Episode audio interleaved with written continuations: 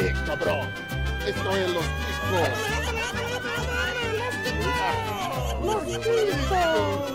Bem-vindos! Está começando mais um Los Chicos!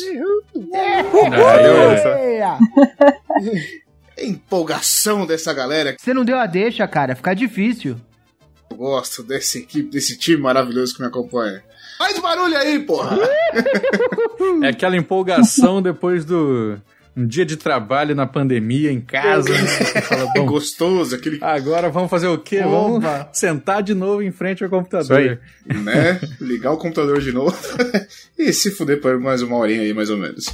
É isso aí, muito bem, estamos começando mais um Los Chicos. Eu sou o Johnny Rossi e já dizia aquela velha piada: em briga de saci, todo chute é voadora. Estou acompanhado pela minha maravilhosa bancada, ela que se apresentou aqui como Cuca, mas que na verdade é a Yara que chama o arroba e se bobear mata, ou pelo menos faz virar ex-integrante Flavinha! Caralho, meu. Eu só queria dizer que Padre Fábio de Mello, antes da harmonização facial, me fazia querer virar nua sem cabeça. Danada! Quem pegou, pegou. Ok. Fica no ar aí pra quem entendeu essa. Só pra quem conhece a Quem história. pegou, pegou. E o padre Marcelo Rossi, que era o corpo seco, né? E agora. Pois e agora é. Agora virou. desse tamanho. O bicho tá gigante, rapaz. Seguindo então com a nossa bancada, nós temos ele, que na aparência tem uma similaridade, uma similaridade com o Boto, Lismo, Gustavo Dilon. E aí, salve, salve pessoal. E o Johnny roubou minha abertura do Saci. Então, é isso aí, vamos que vamos.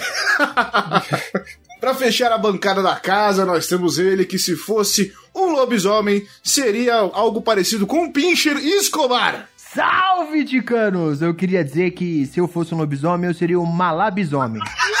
Só, só pra quem acompanha. Lobisomem Quem acompanha esse programa é sabe do que eu tô referência pra falando. quem acompanha. É. Eu Ah, boiei. eu vou te, né? vou te trazer essa lenda ainda, Android, do malabisomem. Você vai descobrir. Isso tem que entrar pro folclore, rapaz. Uma lobisomem tem que entrar pro folclore. E vocês já ouviram a voz dele, mas vamos apresentar aqui. Façam muito barulho para o nosso convidado especial. Ele que vem lá do Poranduba. Ele que é especialista em saci em todo o nosso querido folclore. Andrioli Costa, bem-vindo, meu querido. Valeu, pessoal. Um prazer estar aqui. Meu nome é Andreoli Costa, do site O Colecionador de Sacis. Eu não aguento mais que falem que eu sou do Caçador de Sacis. eu não ia pensar num nome óbvio desse jeito, né? Por favor.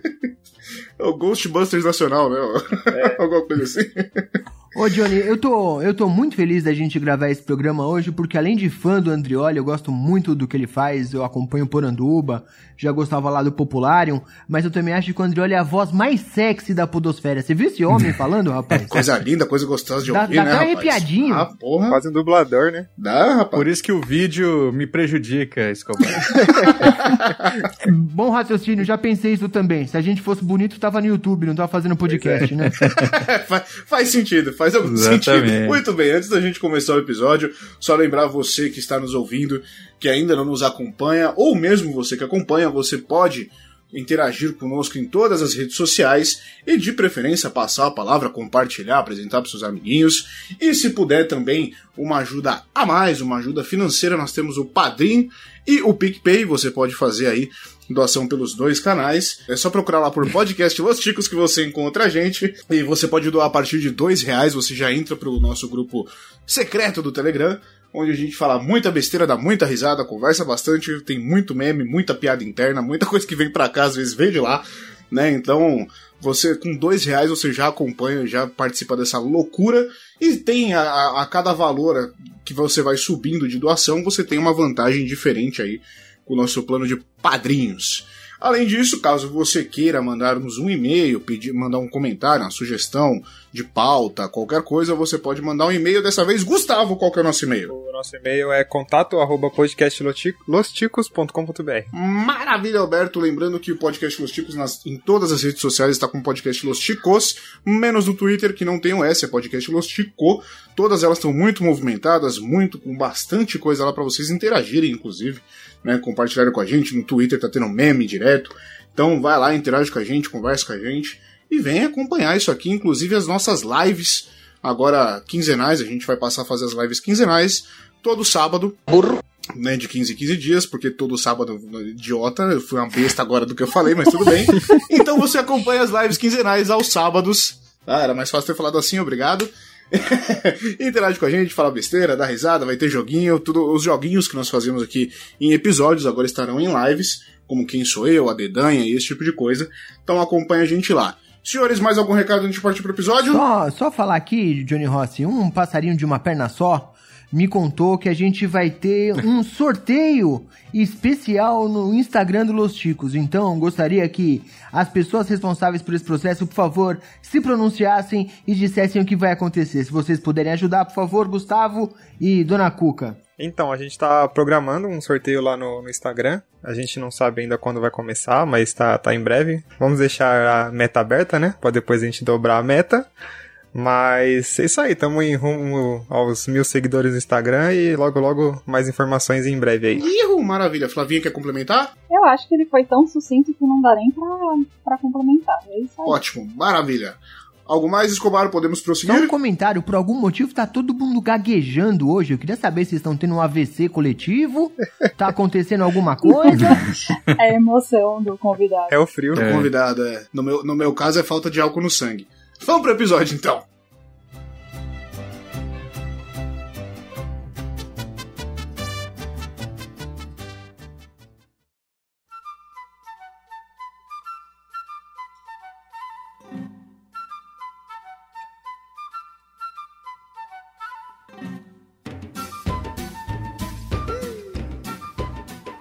Vamos lá, folclore. Vou começar perguntando pro nosso querido Andrioli, nosso convidado. Qual que é a diferença básica, isso o pessoal tava questionando pra gente um pouco antes da gravação agora, é, entre folclore, lenda urbana e mitologia? Cara, isso aí é uma pergunta que muita gente faz, né? E, inclusive, até hoje tem gente que, mesmo lá no meu grupo de apoiadores do podcast, eles falam assim: não, mas acho que Loira do Banheiro é mais lenda urbana do que folclore. Aí eu. Gente, eu tô há anos falando que lenda urbana faz parte do folclore, né? Então, vamos lá. Né? Aquele joguinho básico, assim, de, de raciocínio. Imagina que folclore é a árvore, né? Uma árvore que tem vários galhos. Um desses galhos é o da literatura oral e nesse vai ter os ramos, né? Que aí vai ter mito, vai ter lenda, vai ter conto popular, vai ter é, cantiga de roda, parlenda. Vocês sabem o que é parlenda, né? Aquilo, tipo, um, dois feijão com arroz, três, quatro feijão no prato. Todo mundo já ouviu isso no colégio, isso é uma parlenda. Então isso tudo faz parte ali do mesmo galho que é o da, da literatura oral. Lenda urbana faz parte ali do mesmo, desse mesmo galho. É lenda também, só que acontece no ambiente urbano. Né? Então, as coisas que ela vai mobilizar, o medo que ela vai fazer você sentir, são os medos da cidade, diferente daqueles medos lá do ambiente rural, né? Onde lá é mais uma relação assim de você tá sozinho, tá isolado, é, que que é essa pessoa esquisita que tá chegando perto de mim, né? Esse medo do outro, é um lobisomem, uma coisa assim. E os medos da cidade é o contrário, né? É quem que é essa pessoa esquisita, essas tantas pessoas esquisitas que me cercam. Talvez ali tenha um sequestrador, seja um homem do saco, seja uma, uma Kombi dos palhaços, seja, sabe, alguma dessas criaturas aí que nos assola. Então, a diferença é só o espaço de atuação. E mitologia, né, o conjunto de mitos. Mito é uma das vertentes ali que, para quem vai trabalhar com folclore, vai, é, vai considerar. Porque folclore mesmo vai ter lá prato típico, danças populares, festas, festa junina, por exemplo, a puta de uma festa folclórica, né? Então, é, é muito mais amplo do que pensar só o mito. Então, é meio que essa a diferença. Pensa na árvore, galho, folha. Então a diferença de lenda urbana para folclore é regional, é de onde surge esse tipo de coisa e os mitos, os medos que eles evocam. É, a gente é, mas tem... lembrando, né, folclore não é redutível para lenda e mito. Folclore é mais amplo. O conjunto de coisas, legal. Aonde eu ia chegar na verdade é, é a gente tem cada vez menos espaço rural e cada vez mais espaço urbano. É uma tendência normal que com o tempo todo folclore vire lenda urbana e toda lenda urbana vire folclore? As coisas se misturam? é porque do jeito não do jeito que você colocou, porque como eu disse, do jeito lenda que urbana eu já é sim, folclore. Eu acabei de falar que lenda urbana é folclore e você colocou como se fossem coisas distintas. Não são! Tô aqui insistindo. Fol lenda urbana faz parte do folclore. mas você está certíssimo, os ambientes é, da metrópole estão se expandindo cada vez mais. Onde eu nasci, lá em Mato Grosso do Sul, é, né, quando eu era criança, tinha vaca no entorno ali. Né? E hoje em dia isso é impensável. Então, é muito provável que a gente abandone com o passar do tempo essa denominação lenda urbana e chame só de lenda. O, porque, por exemplo, é, uma loira do banheiro, sabe? ela, ela vai te assustar tanto quanto qualquer outra assombração aí que é, assustava os nossos avós. Então não vai ter essa diferença, não. Boa, boa. Justo. E foi bom essa, essa diferenciação, porque quando fala em folclore, a galera pensa muito na, Matão. nas é. lendas que a gente via. É, matão, né? Lenda do interior e tal, que nem lobisomem, saci, cuca, esse tipo de coisa. É, eu, eu vou perguntar pro, pro Gustavo que tá quieto. Gustavo, quando falam para você folclore, o que, que é a primeira coisa que te vem na cabeça? A primeira coisa que me vem na cabeça, querendo ou não, é o sítio do pica-pau amarelo, né? Eu acho que acho que para todo mundo foi a, a introdução assim ao folclore, então a gente lembra muito disso. Mas isso que o Andreoli falou, é, eu vivi um pouco porque a boa parte da minha infância eu cresci na, na fazenda, né? Então minha avó vivia falando do saci, que se, ah, se alguma coisa tivesse sumido foi o saci, eu sempre ela tinha aqueles peneirinha, né, né, pra tentar pegar ele, mandava eu passar a tarde tentando pegar ele, olha lá, o André até tem. então eu morria de medo, sempre que eu via aqueles redemoinhos que dá assim, às vezes, pequenininho, nem sei se é redemoinho o nome, eu já achava que era o Saci e morria de medo. Então, é bem, é bem legal lembrar, assim, dessas histórias. Isso aí, deixa eu até já pegar o gancho, né? Eu comecei a ouvir história de Saci também com a minha família. Inclusive, o, o Escobar até tinha. Acho que você assistiu, né, Escobar, o meu documentário, que eu entrevistei meus avós. Vi, vi. Uhum. É, ali foi, foram meus avós que introduziram o Saci na minha vida, porque ele já. O Saci acompanha a minha família, pelo meu documentário eu vi, né?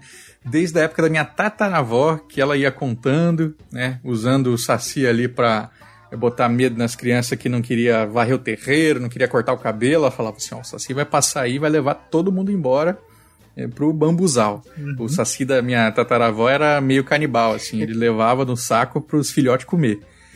Se vocês verem, né? E aí isso aí foi passando, passando até que chega no meu pai, né? Então meu pai, que é um professor universitário, quando ele me levava para fazer passar as férias escolares lá na casa dos meus avós, e naquela época a gente passava assim um mês na casa da avó, né? É, ele falava, ó, oh, o Saci me perseguiu aqui. Aqui eu fugi dele, aqui eu caí, aqui minha bicicleta enrolou a roda, eu tive que voltar para casa andando porque o Saci assoviou. Então ele estava sempre muito presente. E aí foi meio que é, um choque para mim perceber que tinha pessoas que não sabia nem o que, que era Saci, né? Eu chegava e falava em Saci, tinha gente que falava, é aquele com as duas pernas para trás? e aí eu. Como assim, né? E aí eu vi que nem todo mundo teve a sorte de ter uma avó como a minha, um avô como o meu, né?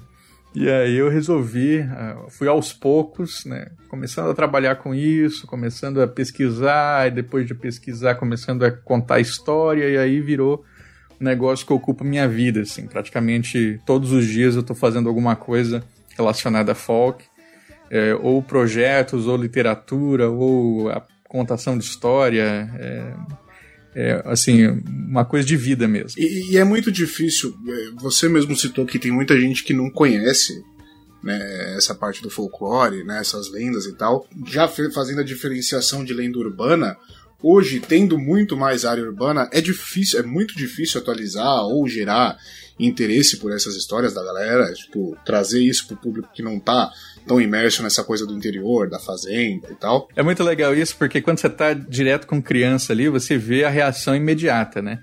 Então, por exemplo, a primeira apresentação grande que eu fiz pra criançada foi em 2017, eu acho. 2017. 2016 foi isso. É, que foi em Mococa, interior de São Paulo. A prefeitura levou as escolas de ônibus e aí o motorista estragou e, e e, e para me pegar no hotel, não sei o que, tive que ir de táxi. Quando eu cheguei, a apresentação era 8 e meia, eu cheguei 8 e 29 E aí falaram assim, ó, tem que começar agora porque as crianças têm que ir pra escola. Aí só me deram o microfone. Quando entrei no palco, o palco tava lotado. Tinha 900 crianças, assim, na, na plateia. Aí eu, eita porra, né? E aí eu comecei, né? Comecei a contar a história de Saci, aí eu ia passando filme de Saci, filme de, de Boto e não sei o que, e cada, cada mito que eu passava eu mostrava um curta de cinco minutinhos. E aí, cara, eu vi, né, naquele dia eu vi que esse papo, tipo, ah, a criançada não gosta, a criançada não se envolve, não sei o que, é balela, porque a criançada quer se divertir. Se você faz um negócio que é divertido, que é envolvente, que é, é sabe, que, que encanta, eu vi crianças, 800 crianças, é, assoviando, né, que eu faço a minha orquestra de assovio para ensinar eles a chamar Saci. 800 crianças assoviando para chamar Saci ao mesmo tempo. que da hora. Teatro ecoando, assim, pá! Eu me arrepiei. É muito arrepiante. E no meio do público tinha aqueles assim que as professoras depois me falaram, né, que são o, o tipo filho de pastor, assim, que para eles Saci é demônio, né? E eles assim, pensa, 800 crianças assoviando, vai aparecer o Saci, eu vi uns 4, 5 assim na plateia, com a mãozinha no ouvido, tremendo, tremendo. E depois, quando acaba, muitas delas vêm tirar foto comigo assim, falando assim, moço, eu vi, ou eu ouvi ele respondendo de volta. E tipo, Massa, vejam né? como isso é muito legal, muito vivo. Elas batiam o pé no chão assim e gritavam como se fosse pedindo bis de música, sabe? Tipo, é, Bot- eles iam pedindo mitos, né? Pra eu contar a história de alguma coisa, tipo, Boto, Boto. E Boto não tem nada de, assim, de apelo infantil. É um mito que engravida Zero, a mulher né? e abandona. Eles estão lá, Boto, Boto. Aí, boi tatá, boi tatá. E aí que eu falei, poxa, é isso aqui. Eu, a, a- a adrenalina é incrível. É, o recepção é imediata. Se a criança não tá gostando, você vai ver, porque ela vai falar, pá, tô saco cheio. E, e você vê que é essa aí, cara, essa geração. Ela, ela não. é, Muita gente fala, ah, a criança de hoje só quer saber de Pokémon e Halloween. Cara, dá uma chance, você vai ver que faz toda a diferença. Ma- Mas é legal já pegar essa diferença que antes era. É, causava medo nas crianças, você ouvia a história, você tinha um receio daquela lenda que estava ouvindo, né? Do, do que poderia acontecer se você topa com, a, com uma criatura daquela. E hoje gera cu- curiosidade, ânimo, né? Brilho, o brilho o olhar de puta que legal essa criatura e tal, não sei o quê. Hoje já não dá mais medo, né? Que nem o. Mandaram aqui no nosso chat brincando, dois caras numa moto pode ser considerado um folclore brasileiro. Essa- essas, essas piadas. é, eu, eu não lembro que podcast que eu participei que eu falei assim: ó, só tenho duas proibições aqui, cartão vermelho que eu já dou é pra piada de dois caras numa moto e pra piada. Pagamos miseravelmente. E pra piada do. A mãe do Saci falou pra ele comprar pão, aí falou, vai num pé e volta no outro. Isso aí também tá proibido. Podia ter feito essa abertura, tá vendo? Eu não aguento mais. Essa é boa, essa é muito boa. O, o- essa questão de dar medo, eu, eu- antes de você entrar, a gente tava comentando que quando fala de Saci, eu só lembro de um meme recente que tem, que a menina colocou, é, me contem um fato da família de vocês Tô que, ligado. que ninguém sabe. É, a menina coloca, ninguém fala do Saci porque teoricamente o Saci matou meu vô. Sim. É essa a diferença, né? É, o- é o mesmo Saci da avó do Andrioli, que era o Saci canibal. Queria ver se eu tivesse contado pra 800 crianças desse Saci, se eles iam estar todas assobiando, felizão. Né? E uma das cenas muito boas do meu filme, assim, é, é o, o vô contando do Saci, que ele faz o. O cara fez um pacto com o Saci, né? E aí todo dia ele tinha que levar angu e cachaça pro Saci na encruzilhada. E aí, é, no, no filme, eu, eu dou uma enrolada nisso porque eu fui pesquisando quem, quem que contou essa história primeiro e todo mundo falava que era minha avó. Aí eu gravei com um monte de gente, fui cheguei na avó e a avó falou assim: Ah, não, essa história não é minha, não, isso é do seu avô. Pergunta pra ele que eu não lembro. Aí eu, pô. Vamos lá, né? O que, que será que aconteceu? Porque eles iam sempre paravam no mesmo ponto, que é o cara fez o pacto com o Saci, todo dia que tinha que levar angu e cachaça na encruzilhada, e aí em troca ele ganhou riqueza, ganhou mulher, ganhou tudo. E aí um dia ele ficou doente, não pôde ir, pediu pra mulher levar. A mulher falou que ia levar e mentiu. Resolveu, ah, isso é bobagem, não vou levar. E aí como é que acaba a história? Não sabia, né? Aí, não sei, não sei, não sei. Chegou com o vô, ele, ah, eu lembro dessa história. O vô é cearense, né? Aquele sotacão carregado. É, o- contou do- daquele mesmo jeito, aí a mulher não quis. No outro dia ele melhorou, descobriu que a mulher não, não tinha levado e falou assim: ah, não, mas agora eu vou levar dois, né? Aí pega dois, duas cumbuca de angu, dois copos de cachaça, leva pro Saci. E eu, e aí, vô, e aí? Aí o Saci falou assim: aqui não tem desculpa. Pegou o cara, virou de ponta cabeça, rasgou as calças dele, e o meu olho desse tamanho, cuspiu no cu dele. É o quê? Aí eu. Caralho. E aí, vô? Aí ele. Aí ele morreu. E morreu. Aí eu. Aí eu e minha namorada, a gente dá uma risadona assim e falou, mas morreu do quê? Foi disso. Aí minha avó aparece lá do fundo e fala: É verdade, a história era assim mesmo. Morreu porque o gusto de saci é venenoso. Aí eu, ah, tá explicado. Que específico, né? O Saci cuspiu foi pra empalar ele com o pé depois. Exatamente. Morreu por causa da cuspida, Morreu morreu pelo que entrou depois, malandro. E aí, essa é a maravilhosa história do, do cuspe do Saci, né? Que é muito pior do que, do que qualquer Saci tendo matado o avô dessa menina aí, que tenho certeza. Esse Saci cuspindo no cu dos outros. cuspir no cu dos outros é refresco, né, velho? Já dizia o ditado. Porra. Antes de eu contar essa história, a Cuca ia falar um negócio e eu, eu emendei a história do Saci e atrapalhei ela. O que, que você ia falar? Não, então, eu ia falar que essa questão do medo, eu, eu não sei se é porque a minha percepção é diferente, né? Porque a minha relação com, quando fala de folclore, a primeira coisa que vem na minha cabeça é escolinha e turma da Mônica, né? O Chico Bento contava muitas histórias de folclore. Tanto que o folclore pra mim nunca foi uma coisa medonha. Eu sempre vi os personagens do folclore como os protetores da natureza, né? O Curupira que tá lá pra pra enganar caçador e, e tudo mais. Então eu acho que essa, essa percepção de medo que se tem depende muito das histórias que se contam também, né? Pelo menos pra, pra mim é assim, minha relação. A turma da Mônica, lógico que não vai contar que o Saci vai levar a criança raptada, né? Vai cuspir no cu da avó da pessoa. Ah, Cascão, corre! Tem muito dessa Essa- apresentação também, né? De como se apresenta essas histórias. Tá certíssimo. É Tanto que eu, eu sou muito contra, né, essa... É, o modo como muita escola apresenta, que é tipo, todos são iguais, né? Todos são amiguinhos do Curupira, protetores da natureza. E aí eu falo assim, o Saci não- necessariamente ele protege a natureza, né? Ele é mais uma, um mito do caos, assim, da bagunça. Ele vem pra, pra... Até falei ontem pra uma entrevista, assim, sabe vocês aí, nós, né? Na meio da pandemia, trancado em casa, não pode nem ir pro mercado. Que saco, não acontece nada no nosso dia. Imagina o cara na roça era assim, né? Ele acordava quatro e meia da manhã pra tirar leite da vaca, depois moía a cana, aí pegava a cana, dava pra vaca comer, e aí não sei o que, e era todo dia a mesma coisa. De repente, tava tudo errado.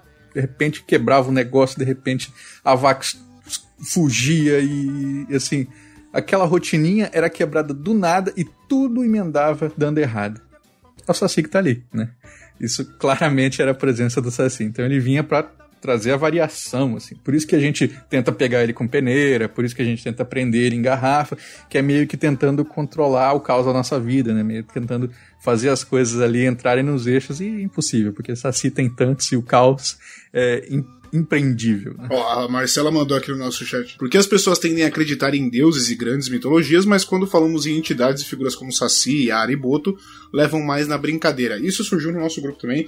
A galera falou, porra, eu acho. eh, Teve, teve um, um ouvinte nosso que falou, porra, eu, eu acho. Eu acho paia, né? Eu acho fraco, besta, o.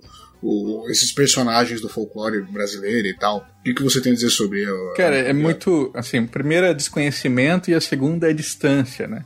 Então, por exemplo, as pessoas acham bobo o Saci porque ele tem uma perna. Agora, o, sei lá, o Odin que tem um olho, todo mundo acha legalzão, né?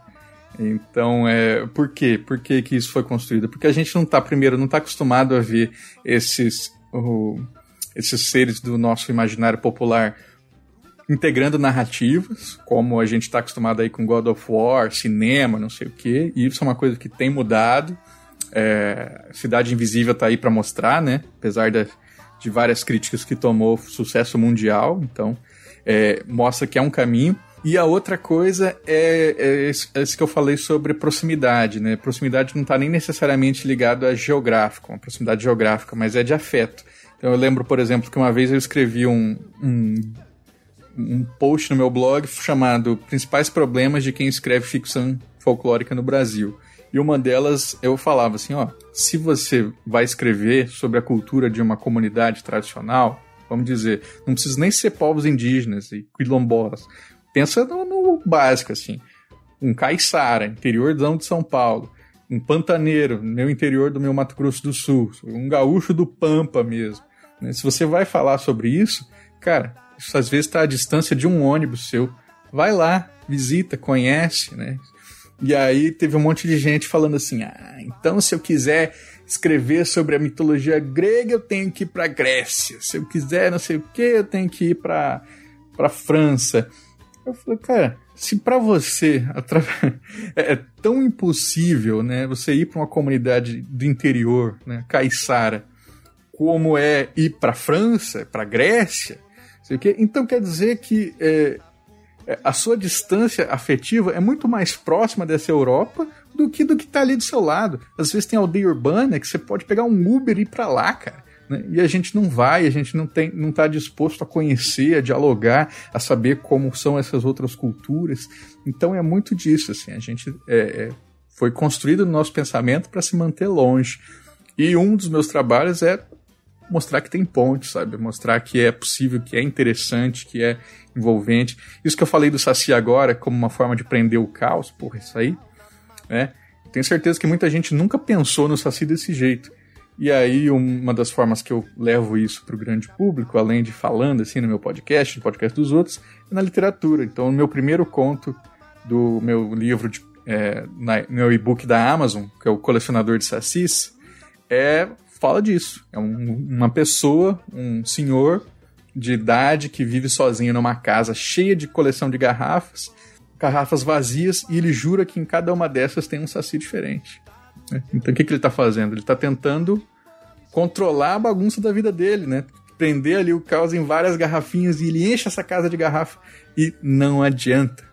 Essa é a nossa imagem do mundo. Nesse sentido, você consegue trazer a imagem, a figura do Saci para perto de qualquer um em qualquer situação, né? Deixa de ser um mito rural para ser uma coisa que é fácil de você se relacionar, porque todo mundo em alguma maneira tá tentando controlar o caos à sua volta, né? Exatamente, cara. E isso com todos os mitos, dá pra gente fazer paralelos de, até o lobisomem, assim, porque que, que é o lobisomem se não o medo de que alguém próximo a você vai se revelar violento? Porque normalmente as histórias de lobisomem, quem é o lobisomem é seu pai, seu marido, seu vizinho, é sempre alguém ali perto que depois você descobre pelos indícios, é, seja fiapo de tecido no dente, é, cotovelo, não sei o que, que esse cara, ele é um monstro, né? E isso metaforicamente, a gente consegue pensar de várias maneiras, né? Aquele seu amigo lá que você, você jurava que ele era um cara bacana e não sei o que, daqui a pouco ele espanca a namorada, sai no jornal, você fala assim, como que isso aconteceu? É esse medo que a gente tem. né? é, esse é o nosso lobisomem. Pequenos indícios, seja um fiapo de roupa no dente ou seu marido sai correndo quando você joga um osso, ele vai buscar. Pequenos indícios. tá, é. corre, né? até, até me falaram um gaúcho falou para mim assim que ah, aqui no interior dizem que é, o homem que não gosta de comer costela provavelmente é lobisomem. Eu falei, pô, então eu tô ferrado, porque eu detesto costela. Eu acho a pior carne é, do churrasco. Olha os sinais, olha os sinais. Você ouviu aí, aqui ó. primeiro, ouvinte. Hoje não é lua cheia não, né? Só por, só por garantia, né? Não é não. Tá vendo aí? Tá entregando, tá entregando. É. Só pra gente garantir aqui, só pra saber, né? Mas você falou dessa questão da pesquisa, de ir para os centros, eh, né, pros interior, pro interior e tal, e fazer as pesquisas e tal. E, porra, é até para ouvir que nem você contou a história do cuspe do, do Saci. Eu nunca tinha ouvido nada próximo de, de, sobre cuspe do Saci. Né? Você descobre coisa, você ouve coisa de quem tem a vivência, de quem tem o mito mais próximo ali, que você jamais ia imaginar vendo a turma da Mônica, né? No, no, vendo o sítio do pica-pau amarelo, que é onde é. Ainda bem. Era, né? pelo menos na nossa época, mais disseminado. Ainda bem, mas onde era mais disseminado, né? É isso aí. E, e até, assim, lembrando, né? O, por exemplo, assim, tem povos indígenas que eles vão ver é, o curupira, por exemplo, de uma maneira diferente, né? De que do que o, o caipira vai ver. Então eles vão colocar ele num âmbito mais sagrado, assim, e tal.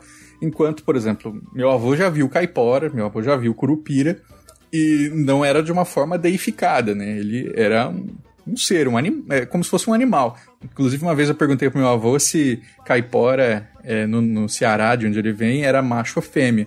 Aí ele falou, eu não sei, rapaz, nunca vi o rabo nunca dele. Nunca parei pra perguntar. Então, o, o, o, a, a, preocupação era fugir, não era saber o que é, né?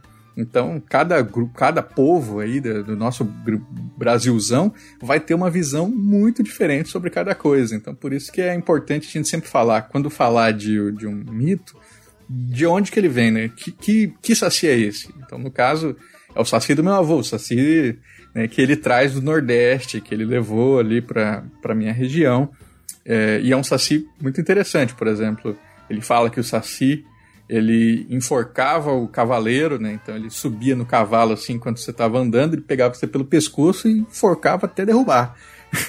ele batia em cachorro, é um saci meio malvadão assim. Então normalmente você encontra outros, outros sacis que fazem coisas diferentes, que maldades muito menores, né? mais bagunça do que físico. Mas esse que, avô, que meu avô contava, ele era bruto. Saci na família do Andrioli é tudo casca grossa, Sim. né? Os caras marombados, tatuados. É o Saci do nono, do nono círculo do inferno, tá é. tá ligado? Gente, que absurdo. Dá nó em pano é o caralho. Eu vou matar esses filha da puta. Agora eu tô com medo. Azedar o leite é uma porra, eu vou enforcar. Não, e, e, o mais legal, assim, é que tem essa relação, né? Tipo, então, então ele é ruim, então eu não quero ir por perto? Não, é, não necessariamente, porque meu avô tinha saudade, ele falava, fazia tempo que Saci não aparecia. Porque é uma coisa do, do dia a dia, assim. É como. Sabe como que. Ah, passou um tamanduá bandeira aqui. De vez em quando chegava lá na chácara. Ah, passou um bandeirão aí. Os cachorros ficaram com medo. tipo assim. Passou um saci aqui, os guris ficaram com medo. então é, é, é, é da vida. Vira um evento, né? Vira um que evento. O, o Saci pro seu pai era tipo aquele vizinho filha da puta, né? Brigava todo dia. E quando morreu, falou, porra, saudade dele, hein? Nunca mais a discussão amigável aqui. Nunca mais as ofensas é, gratuitas. Nunca mais escutei aquele assovio. Nunca mais tentaram é, cuspir no meu. Não, deixa quieto. Saudade de uma cuspida. teve, aproveitando esse gancho aí que o Andrioli falou, teve gente no, no grupo lá de padrinhos que falou, né, que tem, por exemplo, outras mitologias que dariam um pau na nossa mitologia, né? Por exemplo, a serpente do Bando mundo de otário. É, isso que eu ia falar. Esse, tem que conhecer o Saci aí do, da família do Andrioli, que esse Saci aí dá um pau na, na serpente do mundo, pelo jeito. Vai cuspir na boca dela, ela cai dura. É. O, o Andreoli que me corrija se eu estiver errado, mas isso é uma, uma perspectiva muito errada que a gente tem. Porque a gente acaba sendo criado nessa coisa americanizada, mais da Europa, que Cara, dragão não faz parte da nossa cultura. O que faz parte da nossa cultura é serpente, é, é o boitatá, é a mula sem cabeça. E, e não é porque eles não são de um imaginário que tem asas, e, e, eles são poderosos na figura deles e dentro do que eles né, dispõem ali de história, do que as pessoas acreditavam. Então, é, eu, eu, particularmente, eu gosto muito da cultura brasileira, eu amo folclore, eu sempre gostei muito de folclore. E eu acho que a gente precisa começar a pensar um pouco no nosso produto nacional dentro da nossa realidade, né? Não adianta eu chegar e comparar mulas em cabeça com dragão, porque são duas coisas que, cara, cada um no seu quadradinho ali, não precisa misturar. São coisas com diferentes, certeza. mas cada uma delas cumpre o seu propósito naquela região, com aquele povo específico. Não, não, eu não consigo pensar que é, um dragão dá um pau na mula sem cabeça, como disse o nosso apoiador, nem lembro quem que foi agora. O Isaac, que falou isso, que um dragão é dá um pau numa mula sem cabeça. Eu acho que são coisas tão equivalentes e que o que tem de diferença é específico de uma região. Não faz sentido uma mula sem cabeça europeia porque não faz sentido. É só isso. Eu não consigo ver muito mais além desse tipo de coisa. É, e sabe o que é legal? Por exemplo, no Nordeste, que tem muita influência dos romanceiros e é, toda aquela estética do cordel que a gente conhece, uhum. ela vem de Portugal. Né? Sim. Né? É dos, dos, romanceiros medievais. E lá tem muita história de dragão. E como é que esses dragões são, são vencidos? Eles são vencidos com um cachorro, cara. É, você, você o, o caçador de dragão lá, ele, você tem os seus cachorros mágicos, bota os cachorros em cima do dragão e eles dominam o bicho. Né? Então, é muito mais. É, é, se, se, o cachorro consegue botar o dragão para baixo, imagina né, qualquer outro dos nossos mitos. Então, o, o uhum. não, não, é comparações plausíveis assim. E André, olha, aproveitando o seu aproveitando o seu gancho, um mito, ele muda geograficamente? Você falou agora da influência é, portuguesa no, nos mitos envolvendo dragões e tal. Como que isso é representado por aqui? Obviamente, a gente não tem histórias populares de dragões no Brasil. Então, o que que isso vira? Ou como que isso é aproveitado, se é aproveitado? O, o lobisomem, a Marcela perguntou agora, eu acho que é, que é relacionado. É, eu ia puxar pela, pela da Marcela mesmo nessa resposta, cara, porque sim, a geografia muda tudo. Muda desde as coisas assim mais básicas, do tipo a temperatura do lugar, sabe? Se é, você tá num lugar frio e você conta a mesma história num lugar quente, o próprio contador vai adaptar, porque assim, não faz sentido se você vai usar, tipo, um, um jaquetão, uma roupa, não sei o quê. Não, isso aí vai acabar mudando, isso faz parte da oralidade. No caso do lobisomem, isso é super interessante porque a nossa versão de lobisomem predominante no Brasil é ibérica, portuguesa também. E lá, lá tem lobo. Mas o lobisomem vira outras coisas além de lobo. Então é muito comum no, no, em Portugal o lobisomem virar bicho de fazenda. Então é o sétimo filho homem, chega na madrugada de quinta para sexta-feira, ele vai para um lugar onde os bichos se espojaram, rolaram no chão, rola ali e vai assumir a forma daquele bicho. Então é, pode ser um lobisomem com feição de touro, com feição de porco, com feição de jumento, com feição de cachorro, com feição de lobo e jumento. E isso né, é, vai virando uma amálgama. Então, se três bichos rolaram ali, ele vai virar uma mistura de três bichos. Quando isso vem para o Brasil, aqui não tem lobo. Então, o lobo sai fora da equação, fica o nome lobisomem, e ele não vira lobo. Não vira lobo guará, que nem o, muita gente fala. Ele vira um cachorro misturado com outras coisas. O mais comum, lobisomem porco. Né? Muitas histórias aí. Inclusive, eu lancei um programa recente que é o Manual de Sobrevivência a Lobisomens, lá no meu podcast que eu explico isso, né? Eu falo dos tipos de lobisomem e falo assim, ó, ele não vai uivar, ele vai roncar, ele vai fuçar igual um porco, então presta atenção nisso. ele, ele, é, ele, ele não vai andar nas duas pernas, ele normalmente anda de quatro, só que com o quadril elevado. Então ele é um, um bicho muito único e que, geograficamente, quando vem para cá, como não tem lobo, ele perde o lobo da equação e fica só com o resto. Seguindo essa linha de raciocínio, um centauro é um lobisomem é, inspirado na zoofilia, né? Rolou um cavalo e um humano ali, o negócio deu no que deu. É, sabe, tem coisa. lobisomem cavalo também, que é mais compridão, é, e, e, tem um, um, livro que eu peguei de um historiador, de um memorialista sumatogrossense, que é o L. Cerejo, e ele fala assim: ah, na época da guerra contra o Paraguai, um forte caiu aqui na fronteira do estado por causa do ataque de um lobisomem que era parte cavalo, parte touro e parte porco. E aí o bicho era tão forte que ele derrotou todos os soldados ali da fortificação. Isso é muito louco. Registrado isso? Registrado. E eu gosto de ver esses, esses livros assim de de memória e história antiga, né? Porque tem coisas muito particulares lá, tipo, esse mesmo autor ele vai falar do caipora, ele fala assim, ah, o caipora assume forma do que ele quiser. Então, às vezes você está andando num lugar e você está se marcando assim por uma árvore. Então, assim, ah, onde essa árvore passar, é, onde está essa árvore, eu virei à esquerda. E essa árvore era o caipora, porque depois você volta ali e a árvore não está mais. Então ele vai fazendo você se perder, né? Assumindo forma de árvore, assumindo forma de bicho. É, isso é, é, muito doido, assim. Às vezes forma de chuva. Então hoje em dia o caipora viveria em estacionamento de shopping. Você fala, ó, eu parei o carro logo depois daquela curva ali. você tenta de novo. É, gostei. Gostei. Isso aí eu nunca vi ninguém fazendo. Bom, aí, modernizando a, a lenda. Muito bom. Falando nessa, nessa parte do é, é partes que ninguém conhece. Eu, eu, tenho lendas aqui que eu descobri por um livro que eu dei pro meu filho, que eu nunca tinha ouvido falar de, dessas lendas no nosso folclore. Eu tenho aqui um livro do Maurício de Souza sobre as lendas, não vai dar pra ver porque minha câmera é uma bosta, lendas brasileiras. E tem umas aqui que eu nunca tinha ouvido falar, por exemplo, Cabra Cabriola, uhum. Cobra Honorato. Porra, é uma lenda que eu nunca ouvi falar na minha vida. É, a maioria conhece Saci, Cuca, né? O, o básico.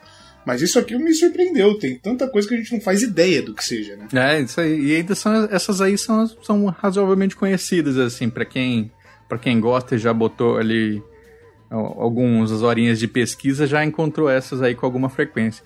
E tem aquelas mais obscuras ainda, né? Que eu sempre gosto de lembrar as pessoas, né? Que não é porque você achou num livro de 50 anos atrás que ainda as pessoas ainda acreditam nisso, né? Porque, oh meu Deus, né? É, falando uma surpresa aqui, pessoas morrem, pessoas esquecem coisas, né? Então talvez uma crença de 50 anos atrás não esteja mais viva. Ao mesmo tempo, talvez alguma coisa de 5 anos atrás já tenha entrando ali no imaginário popular e daqui a pouco vire realmente é, um, folclore consolidado. Então isso aí é, é, é, sempre bom lembrar. Os livros são tipo uma fotografia, assim. Você olha a fotografia e fala, puxa, eu lembro disso aqui, mas talvez né, não seja tipo uma live. Boa, boa. Pegando nesse, nesse gancho que o, que o Johnny falou das lendas, é, por que, que você acha assim, Andrioli, que as, o folclore brasileiro ele é tão, como eu posso dizer, difundido, sabe? Você mesmo falou que as crianças se encantam bastante, porque a gente só tem, teve assim, vai, contato com o sítio do Pica-Pau Amarelo, Turma da Mônica, um pouco do Castelo Ratimbum, né, que lá que tinha a Caipora, mas com o tempo que a gente vai crescendo, isso vai se perdendo e meio que as escolas também vão deixando de lado. Por que você acha que acontece isso? Eu acho que folclore é muito considerado uma coisa ou de primeira infância, ou dos mais velhos. Né? Então, assim, ninguém acha estranho uma criança falar em saci, ninguém acha estranho um vozinho falar em saci. Porra, tem um gap monstruoso aí, né? Do adolescente, do jovem, do adulto, não sei o quê. E aí, é, faz alguns anos já que a gente vem percebendo isso. A gente, eu digo, os nossos produtores de conteúdo que estamos fazendo coisas inspiradas em folclore, falando, cara, tem uma carência aí. Tem pessoas que simplesmente pararam de pensar em folclore porque parecia natural parar de pensar. É tipo, vamos dizer assim, é, é tipo o seu avô, sabe? Tem muita gente que, ah, meu avô tá aqui a vida inteira, não vou dar atenção para esse velho. E aí daqui a pouco seu avô morre. E aí você fala, puta, perdi uma oportunidade. Né? Então, às vezes, é, eu tô contando história assim, eu tô fazendo um podcast, fazendo um, mostrando um conto, e tem muita gente que fala assim, cara, vendo você, lembrei que eu de, de ligar pro meu avô imediatamente depois que eu terminei de ver seu filme, depois que eu terminei de ler seu livro. É, eu lembrei, passei a lembrar das histórias que meu pai me contava, minha avó me contava. Então é, é como se eu tivesse despertando uma coisa que sempre teve lá. É, e não é porque eu sou, né, nossa, os, que, que, palavras maravilhosas que eu escolhi. Não, é porque o tema movimenta a gente, né? É porque a, a gente foi exposto a isso e isso ficou esquecido. E aí, de repente, quando vem um estímulo, tudo volta. E volta assim. Não, não é. Eu gosto de dizer, folclore não é passado, né? É, é passado, é presente e é futuro. Porque ele pode ajudar a gente a, a pensar coisas lá na frente, a responder desafios que são agora do presente uma coisa que eu falo em escola para ensino médio, que cada, cada ano eu falo de um jeito diferente, né? Quando eu vou para ensino médio e vou falar de mula sem cabeça, eu falo assim: ó, galera, mula sem cabeça, ela é a mulher que. É, assim, tem várias versões, a mais comum é a mulher que foi amaldiçoada porque teve uma relação com o padre, né? As outras versões do começo do século XX eram assim: é, todos os interditos do pater latino. Então é mulher que teve relação com o pai, mulher que teve relação com o padrinho, com o compadre. Uma mulher que teve relação com o pai, ela não teve relação, né? Muito provavelmente ela foi abusada pelo pai. É sinistro. Muito sinistro. Pra caralho. E mesmo assim, é ela, essa mulher, que é amaldiçoada. E ela, é, é todas as histórias de mula sem cabeça falam que a mula, ela não relincha, ela chora. Então, assim, é uma maldição que faz a pessoa sofrer. E é uma maldição que é colocada pela sociedade. Então eu digo assim: é, vocês acham que mula sem cabeça então é uma coisa do passado, que não tem nada a ver? Quantas vezes aí a gente não tá criando mula sem cabeça quando vai lá no Facebook e fala, porra, menina sofreu essa violência porque ela mereceu? Ou porque, vê, sabe, vê na, na televisão alguma coisa e fala assim, bah, mas aí também olha o que, que ela tava vestindo, olha o que, que ela falou. Isso aí é um lastro do mito da mula sem cabeça, não tá aí sem motivo. Então é um mito muito atual. E se a gente olha para ele e entende, né, como é que você desencanta uma mula? Você tira o freio dela. Você, o que é tirar o freio dela? É parar de tentar Controlar. fechar essa mulher, né? Controlar essa mulher. Né? E isso, cara, metáforas para a vida, né? Isso ensina adolescentes de verdade. Quando eu falo isso, eu vejo assim, olhinho brilhando, gente se olhando, né? E tipo, eles não falam para mim que adolescente é mais fechado que criança, mas eles se olham. sabe? E eu sei depois pelos professores que isso teve alguma implicação. Então, isso que é, assim, isso também é didático, não é assim, ah, eu tô lá na escola e vou perder um tempinho aqui de 50 minutos, não vai ter aula. Isso é didático, cara, porque lá na frente eles vão lembrar. Isso vai fazer falta. É, isso é legal, isso, isso é modernizar, não modernizar a lenda, modernizar a linguagem da lenda, né? Você não tá tentando colocar ela no meio urbano, você tá colocando o contexto, né? A lição, de, a lição, né? O contexto que ela passa pra, pra galera atual. Isso é bacana. Você acha que tem, antes da gente pular pra pergunta para da Marcela no chat, você acha que tem alguma lenda que seja extremamente difícil atualizar a linguagem hoje? Hum. Eu é, acho que muita gente passa batido da mula sem cabeça. Essa aí é uma assim que é, que para mim é muito claro, né? Mas o pessoal às vezes está tão acostumado a só repetir que ignora. Então é, eu, eu resolvi falar sobre isso desse jeito porque eu vi uma série para YouTube, uma websérie de um cara que fez uma história em que a mula sem cabeça era uma menina de 12 anos. Ô, E o narrador da história falava assim: o que fez ela, o que fez essa menina ser amaldiçoada assim?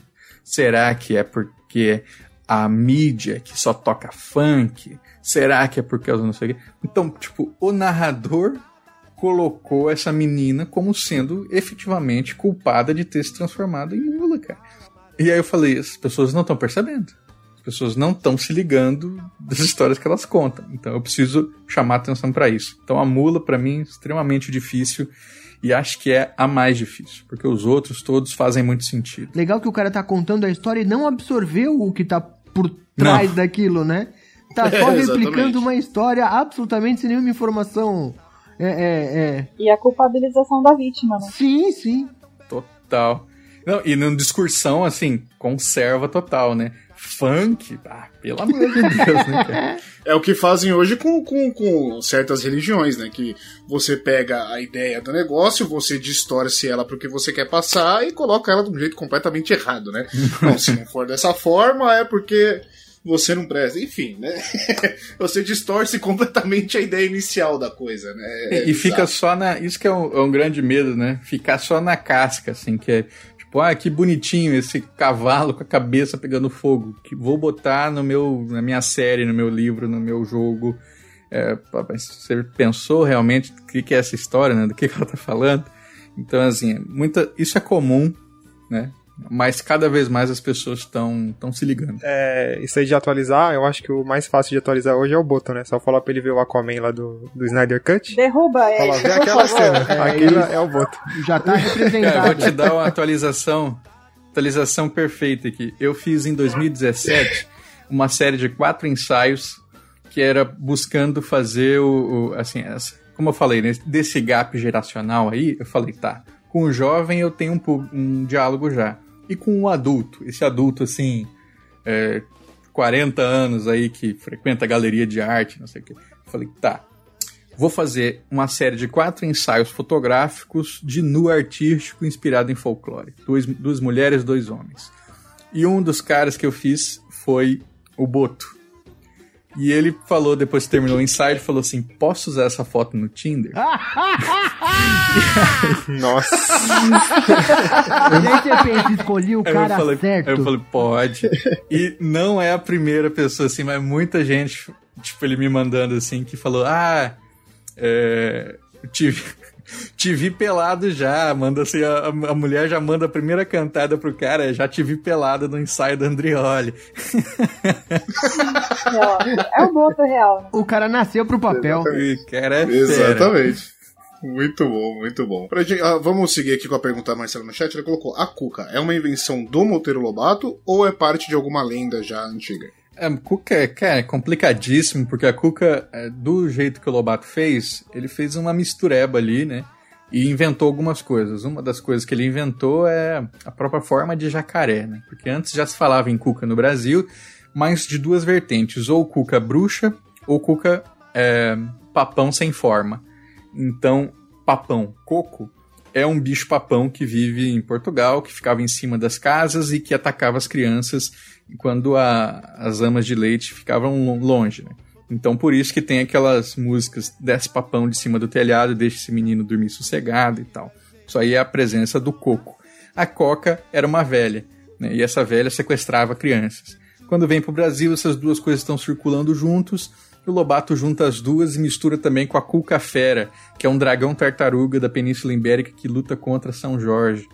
Então, ele junta tudo isso e faz essa Cuca, né? Porque o Lobato ele fazia muita pesquisa, mas ele inventava algumas coisas também. O próprio Saci, a relação do Saci com Sete, né, de ficar sete anos no bambuzal, depois 77 anos vivo, não sei o que. Isso aí eu nunca achei em nenhum registro folclórico anterior ao Lobato, então muito provavelmente foi ficção dele. Agora, outras coisas ele, ele era mais assertivo, né? Então, no próprio livro O Saci, todas as histórias que ele conta ali sobre Curupira, Boitatá e não sei o que, aquilo tudo tá em livros anteriores. Então ele meio que juntou a biblioteca dele e bateu no puxou ali um pouco.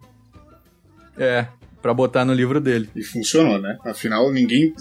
Você tem essas referências, mas quase ninguém sabe dessa, dessa mescla de coisas, né? Cuca é a cuca e ponto, né? Sim, pior. É, então vamos lá. Escobar, tem uma pergunta para fazer antes da gente seguir aqui pro nosso encerramento, só fazer uma leitura rápida da, da Marcela. O mais maluco é que a maioria dos contos, lendas, mitologias trazem alguma mensagem em contexto da época ou moral como ensinamento e as pessoas interpretam como lhes convém. É isso aí, Max. Desassocia, desassocia do que tá por trás daquilo e faz uma leitura superficial para encaixar como melhor lhe aprover.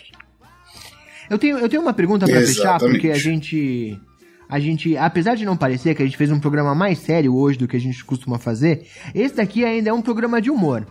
Então, a, de, depois de ter essa aula do Andrioli, eu quero fazer uma pergunta especial. Andrioli, eu quero saber qual que é o mito mais maluco, o mito mais sem pé nem cabeça, mais diferentão que você já encontrou nas suas pesquisas. Tá, já sei, já sei qual falar.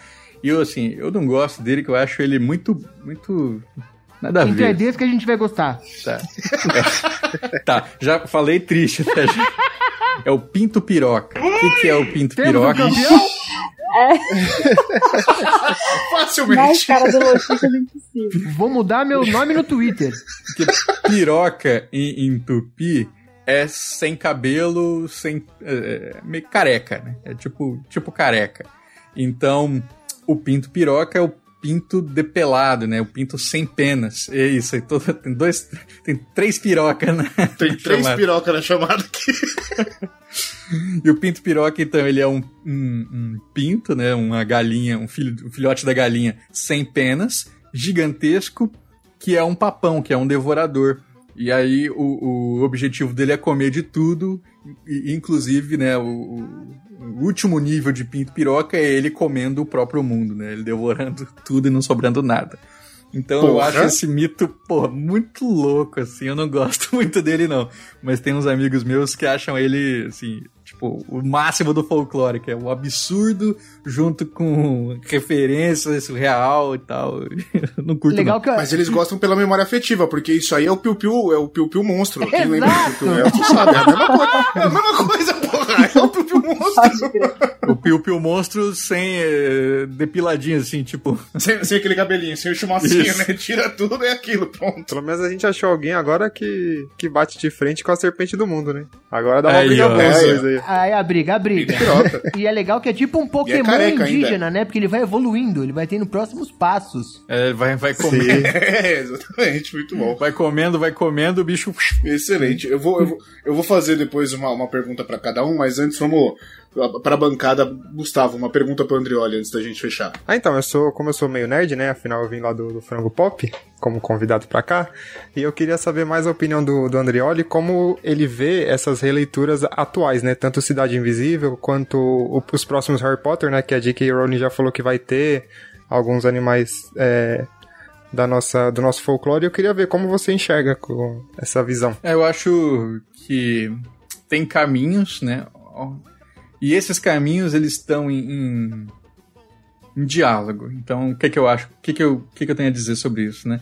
Primeiro que esses artistas estrangeiros, quando eles fazem, eles têm muita chance, assim, de fazer uma merda absurda, né? Porque eles não têm nem preocupação em dialogar ali com com o povo que ele está representando, eles não têm preocupação de chamar uma consultoria, de sequer é, ler ali uma referência que seja mais é, assertiva do que uma Wikipédia.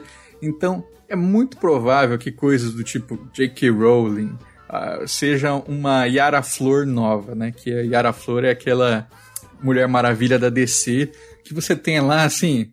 É, se você não chamasse de, de, de Brasil, cara. Passava é, batido, faz, né? Porque Sim. na última história que eu vi, o super-homem tá montando numa mula sem cabeça, de, toda de fogo, correndo pelo, pelo espaço sideral, sabe? Até Plutão e voltando. Então, assim, se você, ao invés de chamar de mula sem cabeça, chama de, de sei lá, é, cavalo do sol, é a mesma coisa, porque não é nada, aquilo é vazio, né? É pura estética. É, você dizer que aquilo é inspirado em cultura brasileira é até uma ofensa ao Brasil. Agora, nós que estamos aqui, a gente tem a capacidade de fazer diferente. Então, que nem eu falei, se aproxima das coisas, cria pontes, cria, é, cria diálogos. Então, se você. Até, até costumo dizer agora recentemente para as pessoas o seguinte: é muito tentador você ir falar com o indígena. Tipo, ah, eu vou representar essa cultura que é diferente. Antes, pensa na sua história pessoal, sabe? Pensa primeiro assim, seus avós, eles não contavam algumas coisas assim que você pode aproveitar? Como é que é a sua região, a sua comunidade? Porra, isso aí também né, tem muita história para se contar sobre isso, porque a gente esquece, apaga mesmo. Então, super feliz com os meus companheiros aí é, de, de escrita que são do Nordeste, que são da Bahia, que são do, do Sergipe, porque eles estão fazendo uma literatura fantástica, super calcada em raiz, assim, que é único, sabe? Que a gente pode fazer e ninguém mais pode, porque a gente sabe como é que se fala, a gente sabe o que, que se come, a gente sabe o que, que se acredita. Porra, isso é foda. Então, é, olha para dentro de si, dá uma olhada aí nas nas suas coisas que estão ali meio guardadinhas no baú, que você vai encontrar uns tesouros aí que vale a pena investir. Excelente. Flavinha, sua pergunta para o Andrioli? É, o Gustavo comentou do frango, né? E eu tenho aqui a minha bancada com as meninas. Então eu vou aproveitar o ensejo e aproveitar também a história que você contou da mula, né? Da, da mulher que, né, metaforicamente é uma mulher abusada e que ela recebe o castigo. É, isso é comum, né? Essa questão da figura da mulher, ela receber um castigo mesmo sendo vítima dentro do, do folclore também, dessas lendas? Ou, tipo, aconteceu excepcionalmente com a mula? Como é a representação da mulher, assim, no folclore, né? O personagem mulher dentro do folclore? Muito comum, porque se o folclore, ele é... Assim, o folclore, ele é um braço identitário da cultura, né? É de como aquela cultura vai se imaginar e imaginar o outro. Então, uma sociedade machista vai produzir narrativas orais machistas. Então, é, eu lembro que uma uma profe... eu tô fazendo meu pós-doutorado agora, né, na, na Bahia. E aí a professora ela foi contar de uma de uma história que ela recolheu para a dissertação dela, que é a história do conto da mulher preguiçosa que ela colheu no interior da Bahia. E só, tipo assim, só pra, eu vou contar essa história só para vocês terem noção de como que essas coisas elas são elas são arraigadas, porque todo mundo ouve, ri, né, no, no, naquele contexto, e hoje a gente olha e fala assim, putz, tem alguma coisa errada nisso. Que a história é o seguinte, a mulher, o, o cara vai se casar com a mulher e a mãe dela fala, ó, minha filha é muito preguiçosa, você tem certeza que quer casar com ela? Assim, claro, eu amo sua filha. Fala só, então não pode. Não levanta a mão para bater na minha filha, porque você está sabendo que ela é preguiçosa. Aí ele casa com ela e realmente a mulher não faz nada. Então, é, ele sai pro trabalho, quando ele chega não tem almoço pronto, a casa tá suja, não sei o quê. Então, um dia ele sai de casa e volta com um capote, ele volta com um casaco, né? E aí ele fala: Ô mulher, olha só que beleza que eu comprei. Eu comprei esse capote aqui. E esse capote, é, ele é mágico dizem que ele varre a casa inteira, faz comida, lava tudo, é uma beleza. Aí ela falou assim: é mesmo, marido? Poxa, que boa compra, hein? E fica lá deitado no sofá. Ele pendura o capote no cabide e volta pro trabalho. No outro dia ele chega, não tem almoço pronto, não tem nada limpo. Fala assim: mulher, capote não fez nada? Já, marido, você não acredita, esse capote aí jogou dinheiro fora, porque ficou parado aí o dia inteiro não fez almoço, não fez nada. Aí ele, marido fala assim: Ah, então eu vou dar um jeito nisso. Ele pega um pedaço de pau e começa a sentar no capote. Senta no capote, senta no capote e fala assim: mulher, não tô conseguindo bater direito nele. Faz o seguinte, veste ele para mim, para ajudar. Aí ela veste, ele senta o relho no capote e, por consequência, na mulher, claro, né? E aí, a mulher gritando, gritando, e ele não liga, tal, tal, tal. No outro dia, é, ele volta pro trabalho, a mulher fala assim, capote, você vai apanhar de novo, capote. Vai limpar a casa. E o casaco, claro, não faz nada. E ela pega e começa, então, a varrer a casa, limpar tudo e falar que foi o capote que fez. E aí, quando ela escreve essa história, né, na dissertação dela, que foi em 99, o pessoal acha engraçadão, né? Assim, era o contexto de, com, com, de como que isso era contado no interior da Bahia, como que isso fazia parte ali de, de toda uma situação de violência doméstica que era invi invisibilizada, né? De, de, a forma como a mulher é vista hoje esse tipo de história, ele não tá tendo mais lugar. Então, assim, quem conta uma história dessa, você fala assim, porra. Isso é muito errado, babaca, né, né, cara? É. Ah, caralho, porra. Então, folclore também tem disso. Quando a sociedade vai se apercebendo de coisas, algo vai sumindo e outras vão aparecendo. Excelente, maravilha. Eu vou fechar, eu vou fechar o programa com a minha pergunta pro Andreoli e já pedir para ele ah, fazer. Ah, então eu não posso fazer? As Legal. apresentações, mas mas Ditadura, antes você já fez, você foi o primeiro a fazer, porra. Tá maluco? você quer fazer mais uma pergunta? Pode pergunta, fazer. Eu tenho você foi o primeiro, simples, porra. Eu tenho uma pergunta simples. Eu quero saber quando vai ter mais Popularium.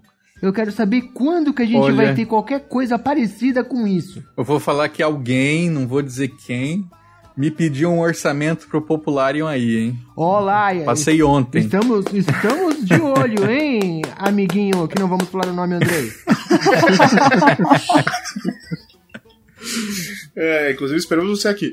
Mas vamos lá, antes da gente fechar, vou fazer uma, uma rodada rápida aqui para jogar a última pro Andreoli. Mas começando pela Flávia, então vou fazer o inverso. Agora, Flávia, qual dessas lendas que você conhece do folclore que você mais gosta? E por quê? A que eu mais gosto. Eu sempre gostei muito da caipora.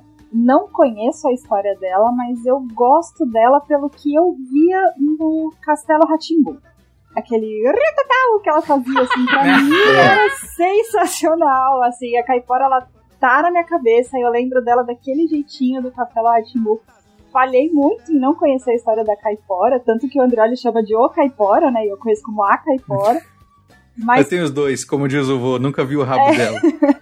Mas a caipora, pra mim, assim, tá, tá na minha cabeça e acho que é uma coisa que eu nunca vou esquecer. A caipora assimilava muito aquela sua tia que no churrasco bebia, fumava pra caralho, dava risada, falava alto, tá? Chamava é, uma atenção da porra e era mais legal da festa, tá ligado? Você sabe que tem, tem regiões que tem essa expressão, né? Que fuma mais caipora. que uma caipora. É, é, é, é sim, sim, sim.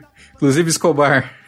Além de você fumar mais que a caipora, a Marcela tá dizendo que ia te dar um capote. É, é melhor não, eu acho melhor não. Inclusive, André, olha, a Marcela queria muito estar aqui para gravar com a gente, infelizmente não pôde porque ela tá cuidando do pequeno, a gente tem que se revezar, só um dos dois pode ficar aqui, mas fica o, o, o salve aí que ela ficou chateada o dia inteiro de não poder estar aqui com a gente. Oh, um beijão, Marcela, obrigado aí pela companhia. Tá, o que importa é que tá com a gente aqui no chat, é isso que importa, tá, tá interagindo, tá interagindo. Gustavo, a sua lenda, a lenda que você mais gosta e por quê? Então, quando eu era criança, eu gostava muito do Curupira porque eu achava muito da hora ele ter cabelo de fogo, ele ter o, bagulho, o pé para trás, né? Então eu achava muito da hora isso. Mas assim, de gostar, eu acho que eu sou um pouco igual o Andrioli com o Saci, porque o meu avô ele contava muito a história do negrinho do pastoreiro. Então ele falava que eles eram brother quando era criança, que não sei o que. Então ele contava várias histórias dela. E, e lá, por exemplo, na casa da minha avó sempre tinha aquilo de quando a gente perde alguma coisa a gente fala para São Longuinho, né? Agora na casa da minha avó não. Falava, ah, acende uma vela aí que o negrinho do pastoreiro vai te ajudar. E sempre funcionou. Que da hora, que da hora. Bacana. É, então. Aí então, esse sempre foi preso assim na minha cabeça. Então acho que se eu fosse para falar um por essa memória afetiva, acho que seria o Neguinho do Pastoreiro. Muito bom, cara. Eu já Bacana. fui em cidade aqui no Rio Grande do Sul, onde eu moro atualmente, que tem estátua do Negrinho, né? Tem algumas cidades que elas têm uma estátua assim de. acho que de, de bronze, não tenho certeza. E elas são cercadas de cera de vela, assim, décadas de ceras de velas que os, que os fiéis colocam lá, sendo impedindo coisa. É muito lindo. Assim, muito uhum, lindo. Que da hora. Escobar, é só, eu vou, vou aproveitar o gancho do Gustavo, vou falar, a minha, a lenda que eu sempre gostei, sempre foi a do Curupira, justamente porque você essa coisa de proteção da floresta. Eu, eu, pra mim, eu tinha uma imagem de quase que um guerreiro, né? O cara que não, na minha floresta ninguém mexe, ninguém entra, eu faço o que for necessário para acabar com a pessoa, né? Pra, pra fazer se perder, acabar com a vida dele e tal, enlouquecer, enfim, eu achava muito da hora essa parte do Curupira.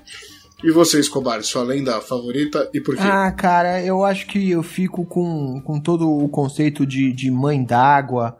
Eu, eu acho muito interessante como algumas, algumas imagens se repetem em diversas culturas.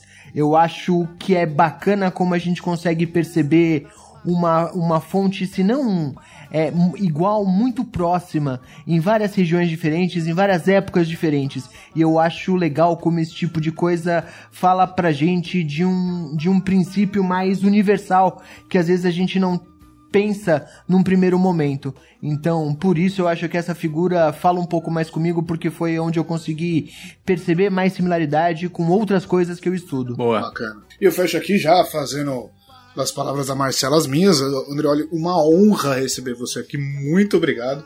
Excelente papo. Vou fechar com. A gente já sabe mais ou menos a resposta, eu acredito, a não ser que você tenha um plot twist, mas é a sua lenda favorita, o porquê. E pedir para você divulgar aí todos os seus projetos. A Flávia, inclusive, já se mostrou interessada no livro. Né? Já, já, vamos, já vamos atrás. Quem não conhece pode ir atrás para para ver o livro do Andreoli. Divulga, por favor, todos os seus projetos e a casa tá aberta. Muito obrigado mesmo. Quando quiser voltar, estamos aí. Valeu, galera. Prazer foi meu. Obrigado aí pela companhia, pessoal que ficou no chat e pela essa troca de ideias aí, que é sempre muito gostoso. Eu, é, obviamente, né, o Saci tá ali no, no coração, acompanhando minha família há tanto tempo e me acompanhando também há tanto tempo. É, muita gente me chama de colecionador de sacis por causa do blog, então, tipo, virou meu epíteto, né? E aí, colecionador? então. da hora. É, é muito. Uma coisa que ficou muito minha, né? Então, convido todo mundo a conhecer o meu site, que é o colecionadordesacis.com.br. Lá sai também os meus podcasts, o Poranduba, que é o meu podcast atual, com, tem 97 episódios já, entre entrevistas e monólogos, sempre sobre folclore o projeto das lives, que viram podcast também, que é o Quem Quer Ser um Folclorista, que é tipo um Quem Quer Ser um Milionário, com perguntas hora, e respostas ali e tal. Muito bacana. Sai mensalmente. E, né, para quem quiser conhecer os outros podcasts, tem também o Popularium, que o, o Escobar tinha mencionado, lá no feed do Mundo Freak, e o meu Manual de Sobrevivência, que não tem periodicidade, mas o próximo vai ser sobre bruxas. Então quem quer sobreviver aí a lobisomens vai lá, daqui a pouco sai para sobreviver a bruxas também. Por fim, no YouTube vocês encontram o meu canal, onde tem é, o meu filme que é o Raízes, um filme sobre colecionar sacis, entrevistando meus avós, meu falecido avô, inclusive, conta essa história aí do Guspe, que vale muito a pena conhecer. E o livro está na Amazon também prometo que nunca mais uso esse nome, né? Porque tá em tudo. Que é o meu livro, é o Colecionador de Sacis e Outros Contos Folclóricos. Agora, é, eu só vou usar outros nomes para batizar as coisas que eu faço, porque eu já abusei do colecionador. Até porque senão vai ter que ser o colecionador 2, o colecionador 3. Podia ser. eu, eu, até pensei em uma série que é assim, sempre colecionador de alguma coisa, né? E aí muda o escopo. Tipo, próximo colecionador de lobisomens, ou colecionador de, de boitatás. e aí cada, cada conto bem diferente do outro. Quem Só sabe, não pode não. o de ossos porque tá sendo usado já, né? Já foi tomado. é. Verdade, é muito bom. Muito obrigado mais uma vez, Andrioli. Obrigadão mesmo por ter participado com a gente. Foi excelente esse papo. Esse episódio tá, ó, delícia de episódio que vai sair no vídeo pessoal. E pra gente fechar, Flavinha, rapidamente, um jabá do do Las Chicas e Gustavo do Frango Pop, por favor, pra gente poder encerrar aqui. Ouçam Las Chicas no feed do, do podcast Los Chicos. É, pode acompanhar a gente. Se tiver aí dicas de pauta, perguntas, dúvidas para as meninas, manda aí também no podcast do Los Chicos. A gente está sempre acompanhando as redes sociais.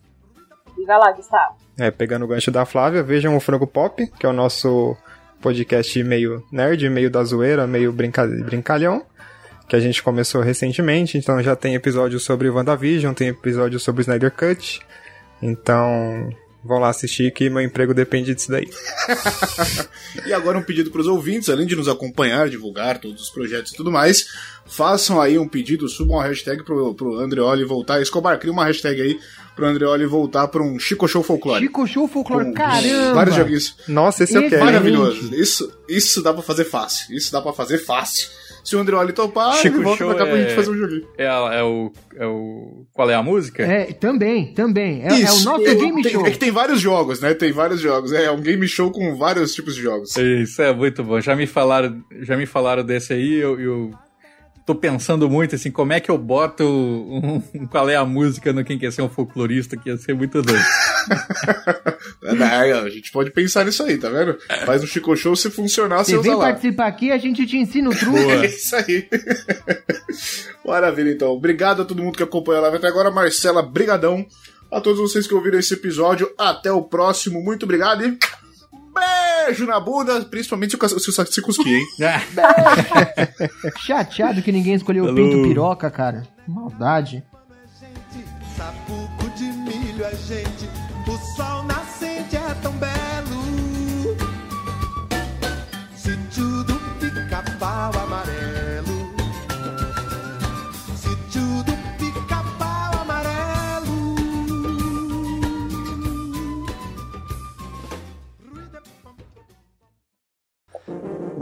Este programa foi editado por Audi Edições.